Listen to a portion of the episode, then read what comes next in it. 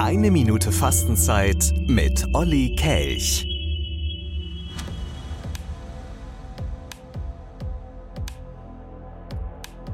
Eine Geschichte aus dem Leben.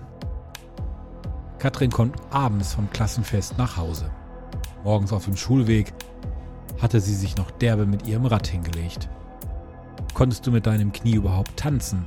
fragt ihr Vater.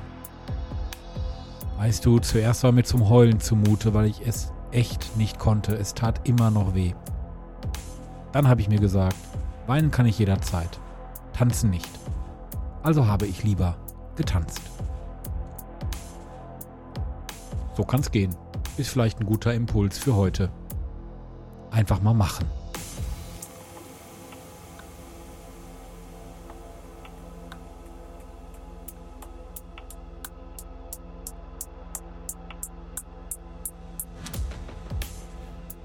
Eine Minute Fastenzeit mit Oliver Kelch.